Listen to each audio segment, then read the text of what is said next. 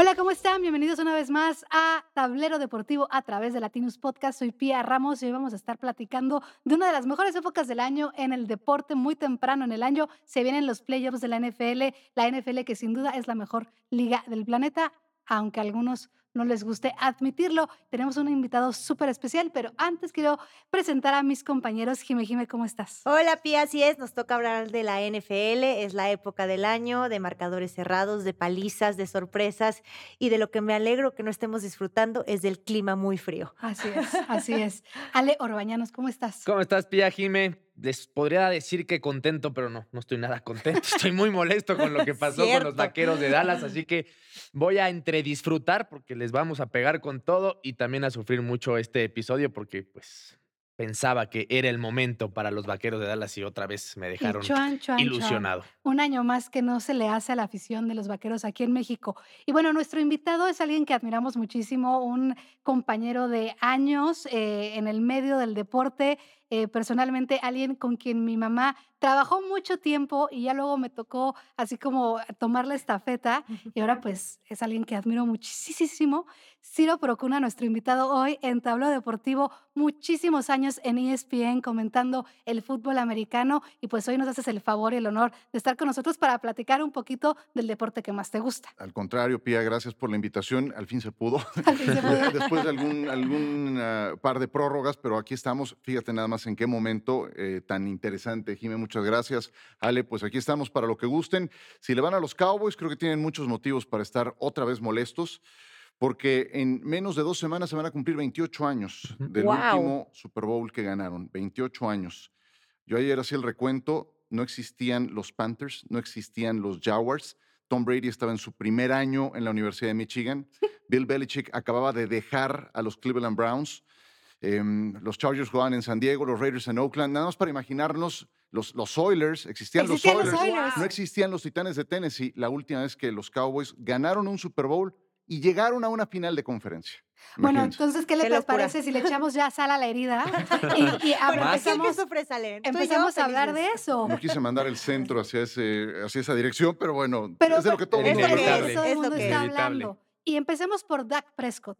Eh, que ayer pues le llovió. Tuvo una muy buena temporada. De hecho, ganaron los Cowboys sus ocho partidos como locales, los ganan en esa temporada, ¿no? les va muy bien. Por eso justamente tanta emoción. Pero ayer se vieron pues desnudos contra Green Bay. O sea, sobre todo las primeras tres series ofensivas de Green Bay, pa, pa, pa, touchdown, touchdown. Y decías, bueno, ¿y dónde está Dallas? ¿Cuándo van a meter las manos? Sí, hay, muchas cosas que me sorprendieron de este partido. Y, y, me voy hasta antes de que iniciara. Ganó Green Bay el volado. Y normalmente cuando ganas el volado, eliges la primera serie ofensiva de la segunda mitad. Green Bay dijo, no, queremos el balón ya mismo, como para poner a prueba y mandar a su ofensiva desde el principio ante los Cowboys en, su estadio. Em, lo, que, lo que más me sorprendió fue lo mal que se vio la defensa de Dallas. Sí. Eh, no los voy a llenar de números, pero hubo uno que me dejó con la boca abierta. Ya sé cuáles. Si separamos todas las primeras oportunidades que tuvo Green Bay en el partido, ¿Se imaginan cuántas yardas promediaron de ganancia en esas primeras oportunidades? Como nueve. Nueve y media, yardas de promedio en cada primera oportunidad. Imagínate, eso te habla de lo mal que estuvo también la defensa. Yo no sé si Dan Quinn estaba pensando en todas las ofertas de trabajo que le vienen. Y bueno, ahí, ahí la defensa no hizo absolutamente nada. Y bueno, Prescott nos vuelve a mostrar que puede hacer una muy buena campaña regular, pero llegando el momento de playoffs, donde a ti como coreback, como el hombre más importante, tu equipo necesita que des un paso adelante, que te mantengas en tu nivel o que eleves ese, rendimiento, pues no lo da, porque ya no es nada más uno o dos partidos, es una muestra más amplia. O sea que Dak Prescott no es un coreback de elite, digamos, o sea, nunca va a llegar a ser como lo fue, igual y me estoy viendo muy exagerada, pero como fue Peyton Manning, no. como fue... ¿A, como, ¿Con quién lo comparas? ¿En qué línea? Ajá. Yo a, a Dak lo lo tengo catalogado en un tercer plano de la actual temporada, entendiendo de, los que tienes actualmente en la NFL, entendiendo que los Mahomes, em, Josh Allen, eh, eh, Joe Burrow están en un primer plano. Luego tienes una siguiente categoría con un Lamar Jackson, que a lo mejor ya Lamar está subiendo a la siguiente, pero que ya fue un jugador más valioso, eh, etcétera, ese, ese tipo de, jugadores que están consistentemente llegando a playoffs y demostrando en playoffs. Y yo lo tengo en un tercer rubro, donde encuentras a Derek Carr, donde encuentras a Kirk Cousins. Sí creo que Dak esta campaña, por lo que mostró en temporada regular, había dado un paso adelante como para subir de categoría. Creo que está en la terna, estuvo en la terna para jugador más valioso en esta campaña. Pero para llegar a ese otro nivel, vienen los partidos de playoff. Y ahí es donde entonces tienes que mantener tu nivel o elevarlo. Y, ocurre todo lo contrario. ¿Y ahí qué pasa? Es mentalidad también, ¿no? Ante ese escenario, ante jugar esa postemporada. ¿O qué le falta? Yo creo que son varias cosas. Sí, sí, creo que hay una parte mental.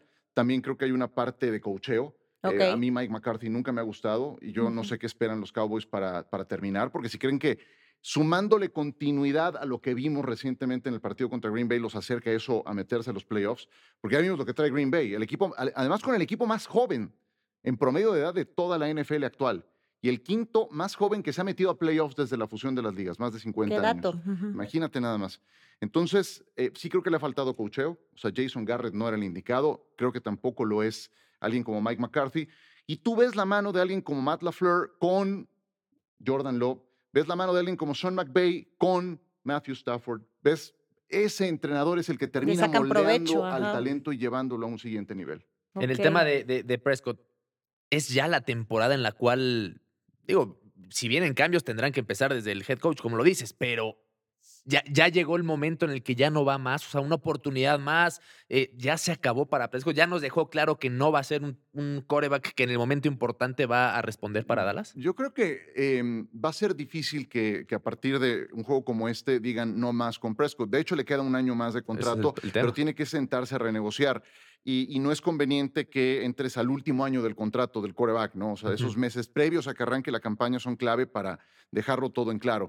Eh, el problema es que a Dak le han pagado como si fuera un Mahomes, sí, o como si fuera un Burrow, o como si fuera un Herbert, un Lawrence, un... Vaya, que inclusive tampoco han ganado nada, ¿no? Pero, pero le están pagando como si fuera uno de los mejores y, y no es uno de los mejores.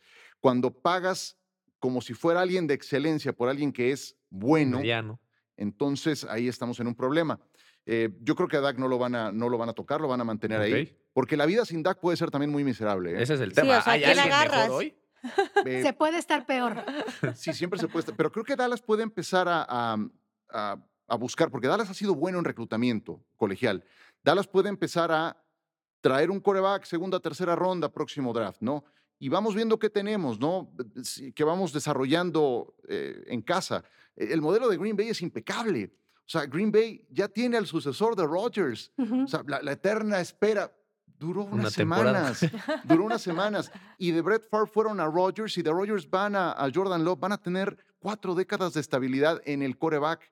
Entonces tienes que empezar a buscarle por otro lado y creo que esa es una decisión de la, de la dirección que tienen que hacer en Dallas concretamente. Ahora, justamente hablando de, las, de la dirección, sabemos que Jerry Jones es uno de los dueños más protagonistas de la NFL, con justa razón, ¿no? Al final de cuentas, Dallas es la franquicia más valiosa de la NFL. Y ayer todo el mundo estaba enojado en, en X, Twitter, como le quieran llamar, y empezaron a decir, queremos a Bill Belichick en Dallas. Pero, a ver, siendo sinceros, ¿y tú qué si le sabes a la NFL, sabemos que Bill Belichick es un head coach que le gusta el control. El control también, sí. O sea, nunca trabajó con un general manager a la hora de hacer el roster.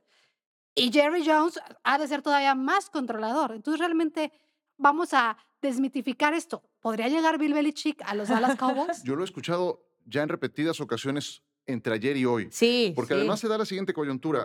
cuando se junta eso. Claro. ¿Qué vas a hacer con McCarthy? Ok, no, me voy a quedar con él. O aprovechas este momento en el que están disponibles Harbaugh, Carroll, está el propio em, eh, eh, Bill Belichick, si quieres, pero tiene 71, 72 años, no perdamos de vista eso también, ¿no? ¿Qué tanto más puedes construir a un largo plazo con él? No, no, no, no estoy tan seguro, ¿no? Pero sí se da una coyuntura en que tienes buenos entrenadores acreditados disponibles. Em, yo creo que si Belichick llegara a contemplar la posibilidad de ir a los Cowboys, debe de entender que no puede ser el gerente general. Ese modelo coach gerente general en una misma persona no funciona. Es demasiado y son, son cosas muy distintas. O sea, vaya, yo, yo sé que están asociadas, pero son responsabilidades diferentes que no pueden recaer en una sola persona. Y, a la vista quedó con, con los Patriotas. Fue horrible verlos en la última campaña, ¿no? Lo he escuchado, está sonando mucho el río, pero lo primero que tienen que hacer es terminar con McCarthy y vamos a ver. Porque también creo que, y eso lo escuché y tiene toda la razón quien lo dijo, Jerry Jones está a un paso de empezar a convertirse en un, eh, em, ay, se me acaba de ir el nombre, del que fuera dueño de los Raiders, de Al Eh, Davis. Davis. Está a punto de convertirse en un Al Davis en la parte final de su gestión con los Raiders, cometiendo errores gravísimos en la planeación del equipo. Y creo que O sea, estamos también ya empezando es a ver momento eso. de empezar a pasar la estafeta en A ese, Stephen, yo a ese creo. nivel. A Stephen. Tiene Sí, 81 años. ¿no? Jerry Jones. Exactamente. sí. Entonces también, Sí, ya. por o supuesto sea, que llega un sí momento tiene en el que que cambiar la quizás las administración. decisiones ya no son Y él es las dueño mejores. gerente general, que tampoco es un eh, escenario, que tampoco es un... No es, Es algo que ocurra mucho en la liga, ¿no? El dueño que se dedica a sus Claro. negocios, donde es muy exitoso, pero siempre ha querido invadir esos otros terrenos y, y tomar las Y decisiones. son 28 años no solamente sin título, ¿no? Sí. Sin, sin llegar a finales de conferencia. O sea, Sí, ya, ya ese escenario, 1995. Sí. Y dile peor que, que el no, Cruz si es el Azul. dueño, ¿no? Yo no, yo no sé. qué- pues, es una gran Sí, comparación que no queríamos tocar aquí, ¿eh? Bueno, oye, pero a Belichick también lo, o sea, es un entrenador que entiendo ya la edad que tiene, a lo mejor los equipos no lo buscan como para que sea a largo plazo, pero él se ve que quiere seguir y va a seguir en la, en Quiere la superar NFL. el récord de Los- Don Shula. Ajá. Eso los es. Falcons lo están buscando, se supone que fuerte, ¿no? Es, es algo también de lo que ha sonado y bueno, está, está esa vacante disponible.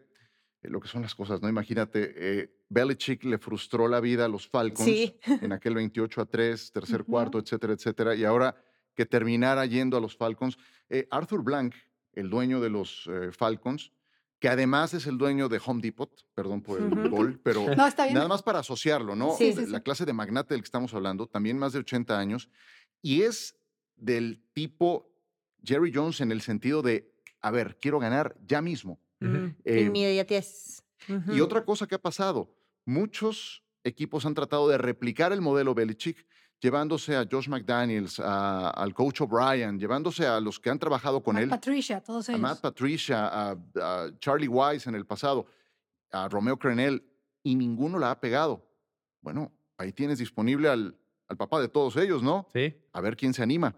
No sé, Claro. a la vista de las últimas dos campañas, no le fue muy bien. ¿Cómo Qué ves raro. el nuevo head coach de los Patriotas, ya que estamos hablando de Bill Belichick, este hombre Mayo, que Gerard tiene Mayo. 37 años, que va a ser el coach más joven de la NFL? Sí, ¿Cómo ves a los Patriotas que fueron dinastía? Yo sí me atrevo a decir Sí, que los Patriotas obviamente. fueron Claro, dinastía. A ver, eh, yo me acuerdo chiquita cuando le me empezó a gustar la NFL, porque mi mamá entró a trabajar a NFL, que fue cuando los Patriotas tuvieron esta primera gran época con Tom Brady y Bill Belichick, que por eso me empezó a gustar y dije, Ay, bueno, pues yo le voy a los Patriotas, ¿no?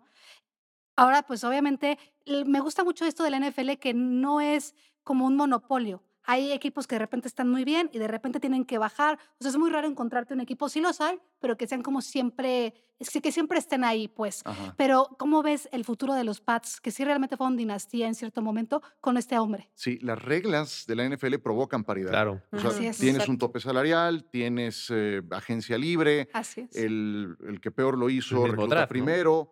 Pero si tienes una gestión mala, pues entonces te conviertes en los Osos de Chicago, te conviertes en lo que había sido Detroit hasta antes de que llegara Brad Holmes. Entonces, si las reglas provocan esa paridad, pero si gestionas bien, entonces te va bien durante mucho tiempo, como fue con Patriotas. A mí lo que más me llama la atención de todo esto es que estaba firmado, estaba en el contrato de Gerard Mayo, que él era el que seguía en la cadena pero que esa cláusula no se activaba sino hasta el año próximo. O sea, los Patriotas tenían armado el plan de, de- de continuidad o de, de la esta- del pase de estafeta y todo estaba marcado para que Belichick como patriota quebrara el récord de Don Shula y entonces pusieran punto final y le entregara la estafeta a Gerard Mayo. Yo me pregunto si lo sabía Belichick, ¿no? Siendo un tipo tan controlador, porque tienes en casa al que te va a suceder seguramente con un aumento salarial, con mejores condiciones, con otro reflector. em, no sé, se me hace muy, muy el raro enemigo todo en eso, ¿no? casa, casi, casi. Que fue su jugador. Sí, Y de Belichick linebacker. lo ¿no? puso, Sí, claro. sí. Belichick lo puso ahí. Yo creo que sí sabía. Seguramente, Yo creo ¿no? que él sabe sí. todo. Sí, eh, eh, bueno, vibra como una persona que Sí, tiene muy todo enterada. bajo su control. Sí. O sea. Digamos que si ve- ve- ves Succession, Ciro, ¿te gusta Me Succession? encantó. por Siento que él sería como... Totalmente, sí, como buena el papá de comparación. Papá. Succession, así, Bill Belichick. Jerry, o sea, me imagino gente así como que no se les escapa una, que saben perfecto su ajedrez, cómo está acomodado. Sí, que, y le faltó, eh, fíjate, dentro de ese escenario que es muy cierto, le faltó renovarse, le faltó em, entrarle, eh, o sea, saberse adaptar al cambio y ahí creo que termina, termina firmando su sentencia. De verdad, ¿cuántos años cuentan para que los Patriotas hayan tomado alguien de impacto inmediato en el draft, alguien eh, del lado ofensivo, jugadores dinámicos, corredores, algo, de esos que, que, te mueven la aguja, que te hacen un equipo diferente? No lo, no lo hizo. Y como gerente general es tu responsabilidad hacerlo. El armado del equipo le corresponde al gerente general. Entonces creo que Belichick se, se quedó con su forma durante varias etapas de la última, de la, de la parte final. El, el, talento de Brady, maduro en su mejor momento, súper triunfador, ayudó a tapar algunos de los, de los problemas que ya empezaban a hacer agua en el equipo, ¿no? Pero sí creo que le faltó eso, renovarse. Siento que van a ser semanas muy interesantes las próximas este, y meses para ver este reacomodo de, del emparrillado en todo sentido, ¿no? Es que creo que es de lo que se disfruta todos los que están disponibles, ¿no? Ese carrusel de entrenadores. Ya Harbaugh se reunió con los Chargers, cara a cara, hoy. Entonces, ¿te imaginas a Harbaugh, a Jim Harbaugh, el hermano de John, en la misma conferencia americana, tratando de moldear a Justin Herbert? Sería, sería fascinante. Eso, Se viene bueno. Oye, Ciro, pero si tuvieras que pensar ya en un equipo que has visto sólido, tú que sigues semana a semana, obviamente la NFL, para campeón del Super Bowl. Digo, pues, todavía nos falta. Sí, sí, sí, estamos en sí. playoffs empezando. Bueno, pero... yo si les muestro mi Super Bowl Challenge, se, se van para atrás. O sea, me, me, ha ido muy mal en esos pronósticos. Sí, porque dije, siempre hay una, siempre hay una sorpresa. No sé si ¿no? igual de mal que Mauricio Pedrosa, que nos puso a los Dolphins. Así es este, cierto. ¿Qué otro por ahí? Creo que también había dicho que Digo, los Cowboys. En su defensa, los Cowboys fue la semana uno. Eh, sí. se fue movieron sorpresa. mucho las cosas, pero que Bueno, le mandamos mira, un fuerte abrazo. mi- sí, un tipazo del gran Mauricio. Eh, a mí, en mi defensa, debo decir que en septiembre puse a Cincinnati, con Burrow, obviamente, Sí, claro. y a San Francisco. Y me sigo quedando con San Francisco a estas alturas, ¿no? Em, sí creo que los Niners tienen un equipazo. A ver, ubiquemos lo que le pasó a, a John Lynch y al, al coach em, para empezar esta temporada. Deciden quemar las naves con eh, ese, ese quarterback, Trey Lance, por el que habían pagado un montón de capital de draft para subir unos cuantos turnos y podérselo llevar. Pero encontraron a Brock Purdy. Entonces, Mr. Irrelevant. Exactamente. un, un resbalón de ese tipo, una caída al vacío semejante, te marca, te golpea, te, te genera un boquete de cuatro o cinco años en lo que vuelves a encontrar Claro. el camino. Bueno, estos tenían tan buen equipo y encontraron, sin esperarlo, una respuesta en Purdy que ahí los tienes otra vez con un plantelazo como número uno de la conferencia nacional y creo que son los que van a llegar y van a ganarlo todo. Vamos a ver. Yo pensé que Cleveland podía ganar el último partido y enfrentándose a Baltimore, siendo rivales de la misma división, igualarles el trámite y por ahí colarse hasta la final de conferencia.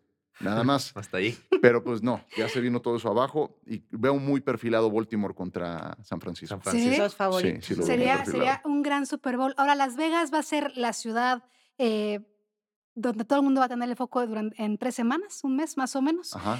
¿Qué vamos a esperar? Se lo pregunté a Mau y te lo pregunto a ti. ¿Qué esperamos de Las Vegas como, eh, pues, host de este Super Bowl? Yo creo que va a ser un caos, la verdad. O sea, vaya, la- la- todo va a salir bien, ¿no? Eh, Todo lo que vamos a ver en, en televisión va a salir bien, pero lo que ocurre detrás Detrás. de Las cámaras, Claro. sí me imagino que va a ser eso un caos. Y de por sí, la fiesta nunca para ahí. Em, mucha gente te dice, el segundo mejor lugar para ir a ver el Super Bowl después de la sede es Las Vegas. Y de verdad, conozco Claro. gente que se va a Las Vegas el fin de semana del Super Bowl a divertir y el día del partido se instalan y ahí arman su show. Pues ahora imagínate que se juntaron las dos Guau, cosas la misma sí. semana. Me imagino, eh, sí, me, me imagino mucho caos, me imagino precios Estratosféricos. botados, estratosféricos. Y bueno, seguramente una, una gran fiesta. Seguramente una gran fiesta. Eso, eso Eso me queda no falta. ocurrirá. ¿Cuántos Super Bowls has cubierto ya, Ciro? Hijo, ya algunos. Este creo que va a ser el 27. O sea, casi como los. Cowboys. Cuando Ciro empezó a cubrir Sí, sí, Super sí. Bowls, los Cowboys acababan de ser campeones del Super Bowl. Desde que empezaste tu carrera, empezaste con NFL. Tuve, sí, Ujú. tuve, eh, tuve mucha suerte ahí, la verdad. Me ayudó Enrique Garay en Ujú. esos primeros años. Mi primer Super Bowl lo, lo cubrí a los 18 años, el Ah, 26, sí. sí. ¿Cuál fue ese? Eh, en Minneapolis eh, fue el de Washington contra Buffalo. Ok. Sí, me tocaron tres de los cuatro de los Bills. Ujú. Mm. O sea, sí alcancé a ver a los Cowboys tres veces en un lapso de cuatro años campeones. Eh, ¿Por qué los Cowboys? Porque sí es mi equipo, la verdad, ¿para qué lo digo? Em, ¿Para qué lo niego? Pero bueno, sí, desde entonces. Wow. ¿Y qué anécdota? Nos gusta mucho a nuestros invitados aquí en Talado Deportivo. Sí. platicar de la actualidad del deporte y todo, pero también nos gusta conocer un poco de su background y nos gustaría que nos platicaras anécdota, una anécdota que tú te acuerdes de un Super Bowl que hayas dicho, órale, estuvo bien loco esto estuvo increíble. Sí, pues lo, lo, que a mí más me marcó, y me voy al primer Super Bowl que me tocó, el Super Bowl 26, imagínate, bueno, aparte tienes 18 años, ¿no? Todos así, wow. Sí, y yo llevaba apenas unos meses trabajando en esto, en radio nada más. Entonces, Enrique ya había ido a las conferencias de prensa el lunes y martes. Me dijo, mira, la del jueves yo llegué tarde a ese Super Bowl. Me dijo, a la del, a la del jueves yo no voy a ir, entonces vas y aquí está el autobús, te lleva y etcétera, etcétera. Tú ahí vas, vas a, vas a encontrarlo todo muy sencillo. Mi primera vez en eso, llego a la rueda de prensa de los Bills de Buffalo y me dan una hoja y en esa hoja está un mapa de sillas y de, mesas de donde están los jugadores. Cuando abren la puerta de ese salón, no se me va a olvidar, yo así como que vi un salón enorme y empiezo a recorrer el lugar y están todos los jugadores disponibles durante una hora para que les hagas las, eh, preguntas que quieras, ¿no? No iba la cantidad de medios que van en la actualidad, iba muy, muy poco. Y en aquel entonces había mucha gente de prensa escrita que no llevaban cámaras, que no llevaban todo ese equipo, ¿no? Entonces, la, cobertura era mínima. Yo, yo me, dio tal shock el, llegar a ese lugar y ver a los jugadores que yo admiraba a esta distancia y con la posibilidad de yo sentarme a preguntarles lo que fuera, sí tuve como que darle una vuelta primero al, al salón para entender dónde estaba. Para entender dónde estaba y ya después este, seguir. Me, llevó 15 minutos más o menos eso, pero fue padrísimo. ¿Y a quién entrevistaste? ¿Te acuerdas? Sí, a Jim Kelly, a Thurman Thomas. Pues ya estando en esas me animé. Primero el shock fue con, con los Redskins, con, entonces Redskins. Después fuimos a la de los Bills y ya en la de los Bills ya el shock ya no fue tanto. Entonces sí me puse a darle porque tenía poco tiempo. A Darrell Talley, a Bruce Smith, a um, Don Beebe, a Andrew Reid, a todos ellos. traté de sacar lo más que pude, ¿no? Porque era mi única oportunidad de hacerlo. Entonces, sí, no se me olvida esa primera. Qué increíble ese acceso, ¿no? Que te permite la NFL y el bien, el, lo bien manejado que tiene a todos los medios, tanto prensa local como internacional, justo. Sí, ¿sabes por qué? Ellos entienden la naturaleza del juego y es exposición de su producto. Claro. Exacto. exposición de su producto. Sea un medio grande, mediano o pequeño, todo suma. Y entonces por eso no ves más que algunas pequeñas restricciones en el uso del material em, y otorgan un montón de, credenciales, ¿no? Si tienes que financiarlo, no es, no es barato, es un evento caro, pero entienden cada entrevista, cada oportunidad de esa naturaleza como exposición. Claro. Y bueno, le saben. ¿Qué, ¿qué opinas de.?